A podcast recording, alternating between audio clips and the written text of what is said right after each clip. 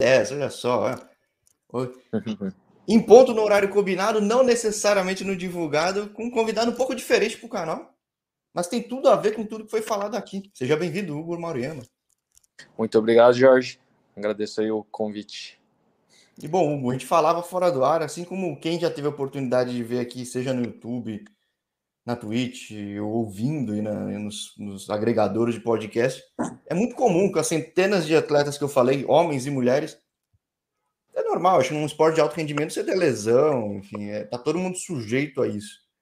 Agora, uma coisa que é curiosa, que eu gosto aqui no canal de quebrar paradigmas, não sei necessariamente do boleiro, mas de um curioso, de quem gosta de futebol, é às vezes projetar que, pô, tá no país de primeiro mundo, lá a vida como jogador tá ótima, tudo, e imagina que tudo é fácil, inclusive recuperação física, questão de medicina. Nem sempre é. E às vezes tem alguns lugares que para jogador, que às vezes o pessoal olha um mercado super estranho, para o jogador é muito bom. Mas uma coisa que eu vi que mesmo nesses lugares, recuperação física, acho que nenhuma se compara com o Brasil, pelo menos na opinião dos brasileiros. E muitos já tiveram problema, fosse na Europa, na Ásia. Uhum. Que tem de tão bom aqui, cara, que, que faz o pessoal vir para cá e de fato, de fato recuperar. É, é, é verdade, né? No, na história do futebol a gente viu exemplos como o do Ronaldo, né? Que buscou a fisioterapia brasileira, mesmo estando num grande clube europeu. Ele chamou em duas oportunidades o, na primeira o Filé e depois o Bruno Maziotti. É, ele como um grande jogador acho que serve de exemplo.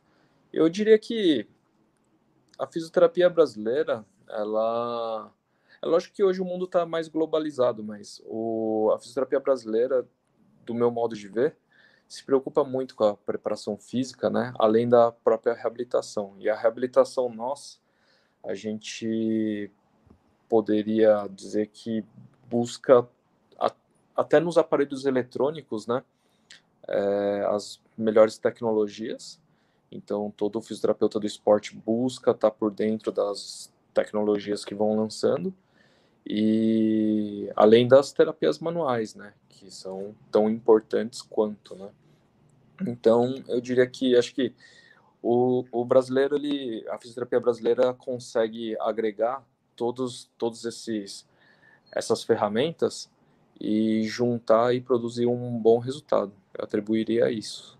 Agora, eu, sei lá, uma visão de quem é de fora, o curioso, eu, fazendo um paralelo com medicina, normalmente, sei lá, o pessoal vê São Paulo como essa meca, essa, como um grande centro, mas eu vendo até muitos atletas que eu entrevistei que infelizmente tiveram suas lesões, eles não estão necessariamente nos grandes centros recuperando, muitas vezes bem no interior, e, cara, recuperam muito melhor que na Europa. É, é, já é um conhecimento já bem disseminado, é a forma como a fisioterapia esportiva é do Brasil. É, eu eu acho que a, a fisioterapia brasileira ela está muito bem. Ela é, a gente percebe isso. O, o termômetro seria isso mesmo que você está comentando, que é justamente a busca de atletas e não é só brasileiro que vem tratar aqui com a gente, viu? É, vem atletas gringos, atletas de outros países buscar a fisioterapia aqui no Brasil.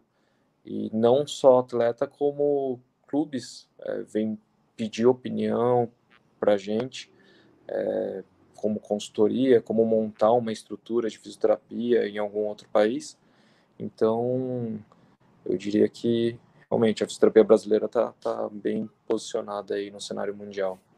E bom, na chamada eu, te, coloco do fisioterapeuta do São Caetano, mas você acabou de sair depois de quase 15 anos, né, cara? É, é, é, comum, é comum essa equipe técnica assim durar, ficar tanto tempo no mesmo clube, porque o jogador não fica, né? Não, não tem ideia. É, normalmente, é, eu diria que não é comum, é, principalmente em clubes onde tem é, eleição presidencial, né? De tempos em tempos toda a diretoria é trocada, é, acaba acontecendo de pessoas da comissão técnica irem junto com a antiga diretoria, né? e acaba acontecendo a troca. Então eu diria que não é tão comum, né? Os clubes empresa no, no Brasil ainda não são tantos, né? Então acaba acaba que a troca acaba sendo normal. Eu lembro, bom, a gente se conhece ainda que de vagamente lá da época da escola, assim, acho que você deve ser o único cara que seguiu no esporte mesmo. Era teu desejo desde, desde o princípio, assim? Sim, eu sempre gostei de esporte, acho que nasci respirando esporte. É, o futebol, em especial, sempre gostei de jogar de forma amadora, mas com os amigos. É, não aguentava um vamos no futebol gosto de assistir futebol também. Então, quando eu entrei na faculdade, realmente eu, minha energia estava voltada para tentar entrar em algum clube de futebol. Pô, e você entrou numa época que São Caetano, cara, os grandes nomes de São Caetano são dessa época, né, até hoje, né? Sim, sim. Na, na época que eu entrei, o São Caetano é, vinha ainda na inércia das grandes disputas, né? É, disputando grandes campeonatos é, vinha na inércia ainda da, da final da Libertadores, então era um clube muito falado, sempre sempre na mídia, enfim. Temido por todo mundo, né? Ia enfrentar o São Caetano e falava, ah, meu Deus, vou pegar o São Caetano. É verdade. Temido por grandes clubes, então é, quando eu entrei, o, a atmosfera era bem bacana. É, você entrava lá no campo, coisa que eu nunca tinha sentido na minha vida, é você entrar dentro do gramado, né, ficar lá no meio mesmo, escutando toda aquela torcida, é algo que arrepia. E até então nunca tinha tido essa sensação. E aí, foi uma época legal porque, de certa forma, o São Caetano puxou esse segundo clube do coração do Paulista do, da portuguesa, né? A galera tava torcendo pro São Caetano, né? Então, Sim, é... Uma cidade que é bem tranquila, né? No fim das contas, uhum. pô, puxou uma torcida bem legal e eu ia como visitante, como macaca, mas sabia que quase sempre apanhar. Né? Então, quase sempre, é, quase sempre, acho que eu sempre voltei chateado. Sim, sim. É, o, o São Caetano ele tem essa, é, esse lado aí de não ter criado nenhuma rivalidade grande, né? Exceto com o Santo André, mas uma rivalidade de fato com os grandes não, não teve, né? Então o torcedor dos grandes clubes paulistas, ele acho que naquela época adotava o São Caetano como segundo clube, principalmente por, por ser um clube em evidência, um time pequeno em evidência, a gente percebeu isso, que muitos torcedores acabavam adotando o São Caetano.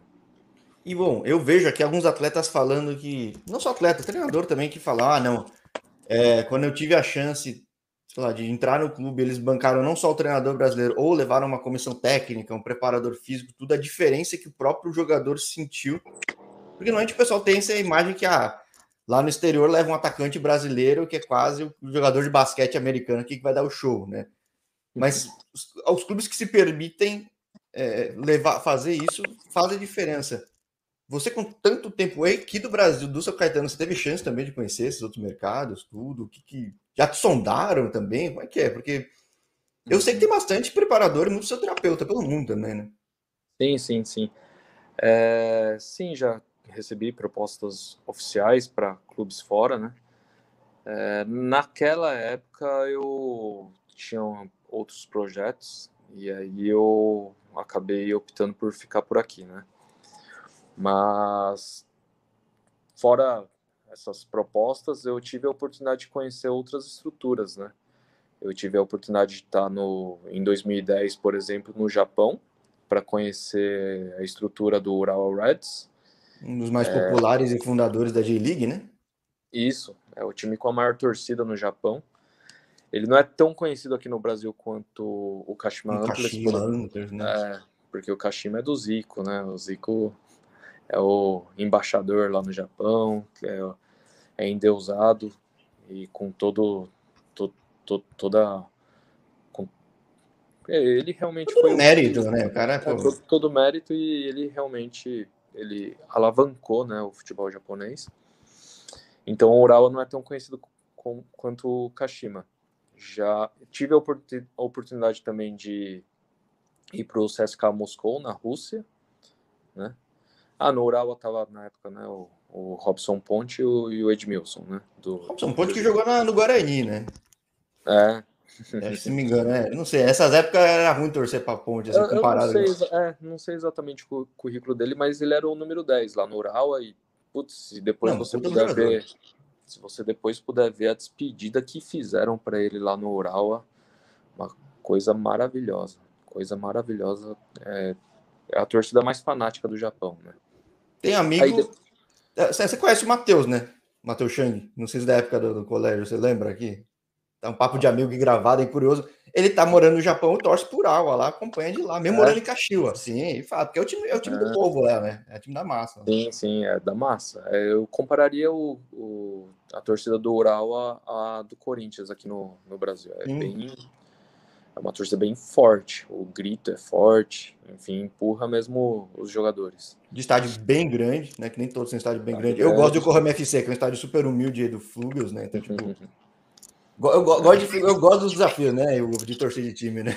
É, você sabe que eu torcia pro Guarani, né? Que eu sou torcedor do Guarani. Né?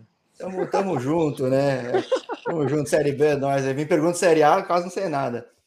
Interessante, você passa em mercados que tem grana, mas é muito diferente a estrutura que você viu, sim? Sim, é, é diferente. No Ural mesmo, na época que eu fui, a, a reabilitação era com pouca tecnologia. Era praticamente Pô, já tinha só... 15, 17 anos de A-League já, né? Tipo... Isso, e Japão, que é o país da tecnologia, né? É até estranho a gente imaginar isso. Um time de primeira divisão com dinheiro não ter tanta tecnologia. É, os, o Red Diamond dos símbolos são os diamantes da Mitsubishi, né? Então, né, tipo. É, não, não é, tem grana. Eu achei, é, eu achei bem interessante perceber que hum, eles não utilizavam tanto. Conversei bastante com a comissão técnica de lá, tentava entender a reabilitação, conversei com os jogadores. É, os brasileiros, principalmente, acabavam se queixando um pouco, né? Mas é, eu achei muito bacana. Foi, foi legal conhecer essa realidade. Depois eu fui para o CSK Moscou, né? É, visitar o jogador Mário Fernandes, né? O e... russo Mário Fernandes, o gaúcho russo Mário Fernandes, né? É, lá eu também tive a oportunidade de dar. Ele tinha algumas queixas pequenas, né? Dei uma ajustada lá. E também tive a oportunidade de conhecer a comissão técnica do departamento médico e toda a estrutura, né? Fiquei lá quase um mês e acompanhando os trabalhos e tudo. Lá eles já tinham um pouquinho mais de aparelhos, porque a comissão de, de departamento médico era da Espanha, eles eram espanhóis. E, e aí, nada, nada no CSK tem muita história, né, cara? Porra. Sim, sim, sim.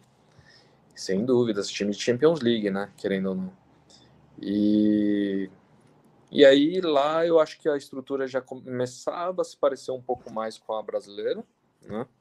dependendo do como a, a, a realidade financeira do, do CSK é muito boa, eu, eles conseguiam também atender os pedidos do, da fisioterapia deles lá, do, de todo o departamento médico, trazendo é, novidades tecnológicas, enfim, tinham aparelhos que é, aqui no Brasil ainda nem existia na época e que eles conseguiam é, já estar tá utilizando lá. E aí depois fui para Oman, que aí é justamente o, a realidade mais precária da qual eu tive contato, né?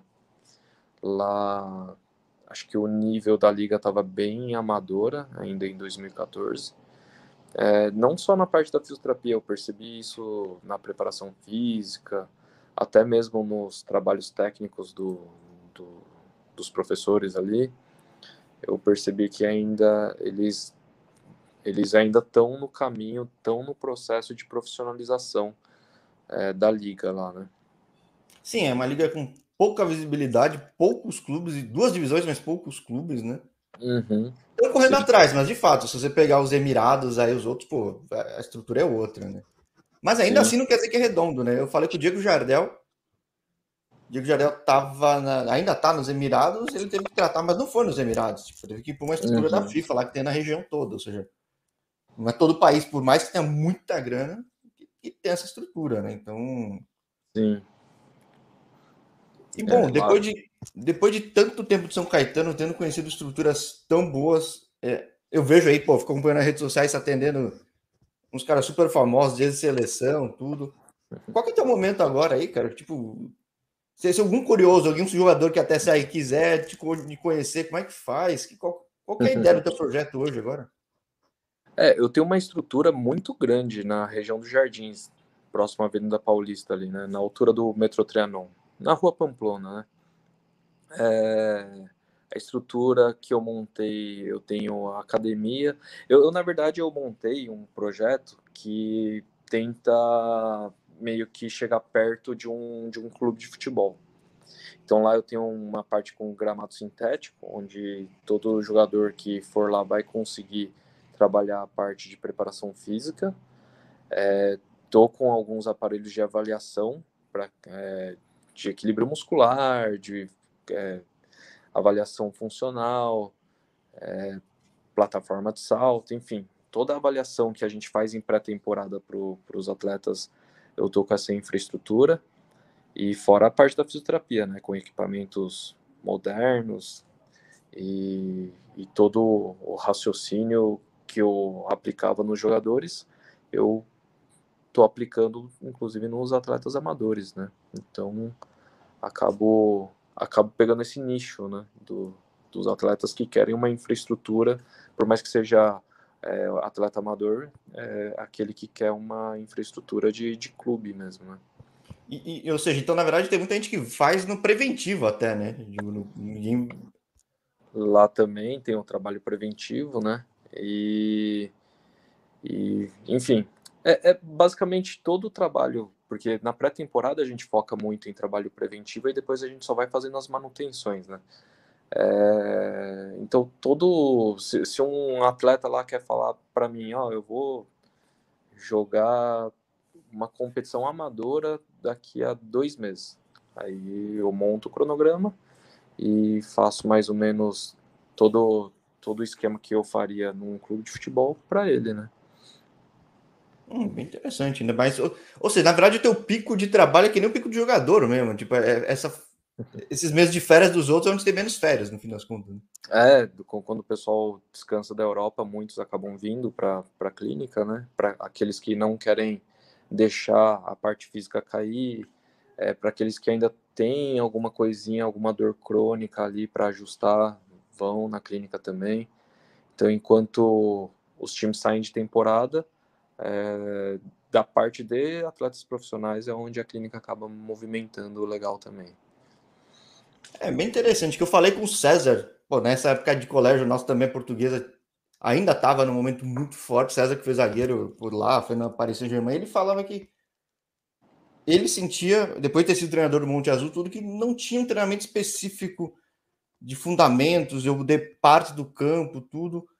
Tem muito espaço ainda para a questão de fisioterapia aqui, tipo, tratar. Existe tratamento para posições específicas dos jogadores ou não? É, eu, eu acho que o nosso raciocínio acaba tentando pegar um pouco a demanda, né? Mas aí essa conversa a gente faz muito com um preparador físico, né? É, que é a especificidade, né? Então, por exemplo, na reabilitação de um goleiro, que é uma posição bem diferente né, das demais, é, a gente coloca bastante trabalho de fundamento para goleiro no meio da reabilitação, para ele não perder tempo de bola, reflexo. O goleiro a todo momento tem que estar tá trabalhando com bola e a gente monta todo um raciocínio do que é permitido de acordo com aquela lesão, né? E aí, quando é zagueiro, a gente não pode deixar ele perder o vigor físico, né? Ele, ele tem que ser o estilo de jogo aqui no Brasil é ainda a base de muita força, ele não pode perder muito tempo de bola no jogo aéreo. Então, todas essas preocupações a gente acaba tendo. Então, mas é, é, tudo isso a gente acaba conversando muito com o preparador físico, né? Porque a parte da fisiologia tem uma preocupação é, do ponto de vista de volume de treino, né? A gente tem que é, controlar a carga, né? Para não, para não exceder, né? Ou seja, é mais um fator do porquê, às vezes, aqui também tem essa vantagem, né? Além da especificidade, tem essa proximidade com. Você trabalha num clube que tinha toda essa estrutura, não são todos, mas Uhum. E faz com que quem passa aqui também recupere mais rápido, né? E, melhor, e volte melhor, né? Acho que... Sim, sim, sim. ah, bem interessante, é, bem interessante. Então, no momento agora de teu trabalho, agora está no momento que não é um pico de trabalho, em tese, né? Em tese não, né? Nem sei como foi na pandemia para ti. É, é pico de trabalho, porque agora eu estou implantando algumas outras coisinhas, ajustando, e isso acaba dando uma sobrecarga de trabalho. Mas de qualquer forma, Eu, eu sempre gostei do esporte, né? Como comentei agora há pouco. E o legal é que lá na clínica eu continuo trabalhando. Como, como você mesmo comentou, vão muitos atletas lá, inclusive atletas de nome, né? É, e ali acaba que quem frequenta lá sente um pouco o clima de vestiário, sabe? Porque ali a gente chama de resenha, né? A resenha lá é, é forte, a brincadeira é bacana. Lá tem até o, na estrutura a gente é, quando dá um tempinho a gente monta a rede lá e joga um futebolzinho. Então é bem bacana. Eu, eu saí do futebol, mas não saí. Então, bom, quem tiver curiosidade, depois até passa aqui os dados, tudo de bota na descrição do vídeo, mas, poxa, é. Pô, bem interessante e prazer falar contigo de novo. Parabéns atrasado, que nem eu te falei, né? Pô, fora do ar. e que, pô, independente dos planos, que um prazer falar contigo, entender um pouco mais essa realidade, que também, de maneira geral, desse tempo de canal que é relativamente novo, né? Tirando outros projetos de comunicação uhum. esporte que você já viu há tanto tempo, mas Uhum. É, existia um cheiro do que era, mas não tinha encaixado todas as peças, o que justifica de maneira até bem clara por que, que é tão melhor aqui, né? Digo, ou por que, que aqui é tão bom? Porque além disso, tem, como tem muito clube grande em vários estados, eles acabam replicando essa estrutura também, né? Então, sim, sim. tem muito conhecimento espalhado pelo Brasil. Uhum. O... Eu, eu achei bacana você é, chamar esse tipo de, de matéria, né? Que é não só para jogadores, mas acho que o staff faz parte importante do futebol e eu acho bacana colocar um pouco para o pessoal entender o que, que a gente faz, colocar um pouco sobre a importância de, de cada profissional que fica nos bastidores, né? Acho bem bacana, porque é, acho que quem fica nos bastidores muitas vezes pode acabar se sentindo, se sentindo não visto. Não, não é o meu caso, né? mas a valorização é sempre bem-vinda, né, do, de todo o staff, e, e o trabalho conjunto é o que faz o resultado, né.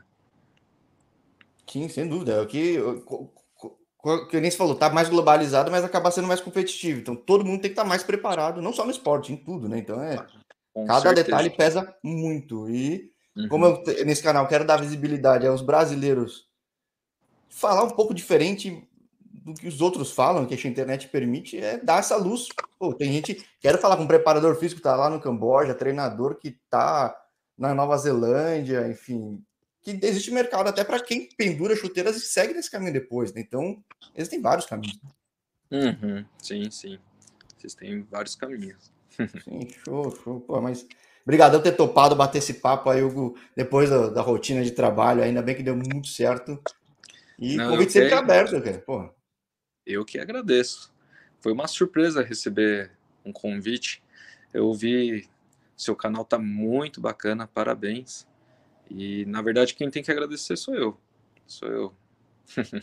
ah, show. Eu fico feliz, fico muito grato e até a próxima, então, Valeu, Jorge. Um grande abraço aí. Um grande abraço. Tchau, tchau. Valeu, tchau.